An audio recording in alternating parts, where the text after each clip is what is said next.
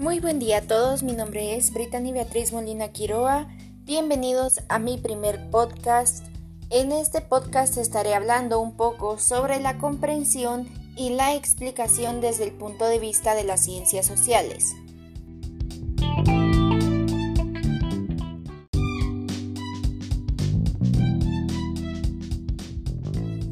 Para comenzar en esto debemos de tener en cuenta que en todas las ciencias estos dos conceptos son de suma importancia, el concepto de explicar y el concepto de comprender, ya que estos dos nos ayudarán en nuestra vida cotidiana. A pesar de la similitud o unión entre estos, podemos tomar en cuenta las diferencias de gran peso que poseen. En el siguiente análisis voy a estar tomando más a fondo estos conceptos de una forma adecuada a manera de que quede claro desde el punto de vista de las ciencias sociales.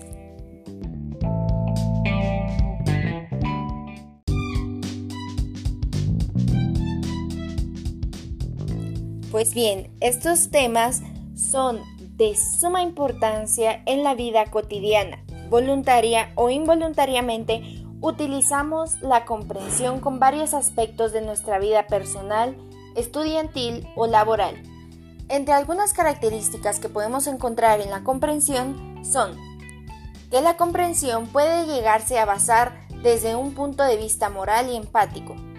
Son acciones o conceptos que no tienen fundamentos lineales, sino van cambiando y van evolucionando con el tiempo, asimismo como evoluciona el ser humano.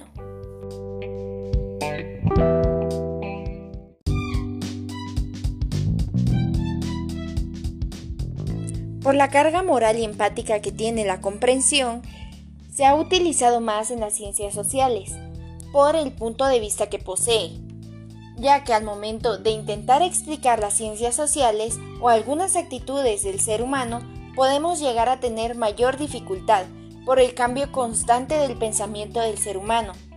Podemos tomar como ejemplo que las ciencias sociales de hace años no son las mismas que las de hoy en día como un ejemplo les puedo destacar el código Hammurabi. El código Hammurabi fue escrito durante 1750 a.C. y se sabe que estas leyes o códigos tomaron lugar durante el imperio babilónico. Una de las leyes que a mí me llamó más la atención fue una ley sobre raptar a personas en donde nos decía que el rapto de personas estaba penado por la muerte, pero solo si ambos, raptor y capturado, eran hombres libres. Si el raptado era un esclavo, la condena era una multa monetaria. Y si era una mujer, el raptor podía llegar a alegar que se la había encontrado sola en la calle sin acompañantes y por lo tanto no podía saber si pertenecía a alguien.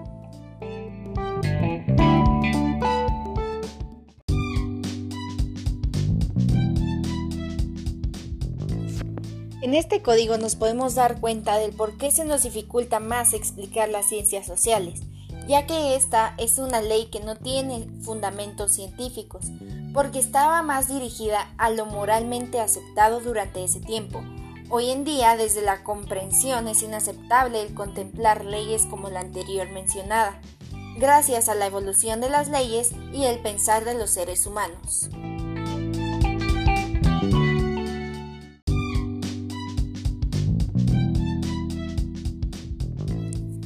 El explicar, por otro lado, está más enfocado desde lineamientos y fundamentos con un papel más pasivo del sujeto, ya que se limita a observar e investigar sobre los fundamentos que tiene una implicación. En la explicación no es tan variable ya que no depende de los valores o del pensamiento de las personas, sino solamente depende de los hechos y de los fundamentos de los hechos.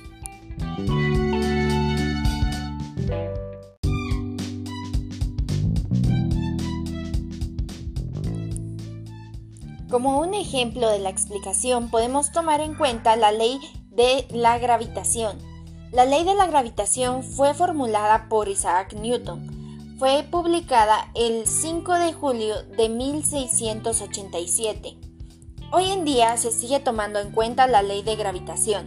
Sin embargo, en la comprensión de las ciencias sociales, no podemos comparar comportamientos sociales de 1687 a los de hoy en día, porque podemos darnos cuenta que hemos evolucionado con el tiempo, hemos cambiado las leyes y también hemos cambiado el pensamiento de muchas personas.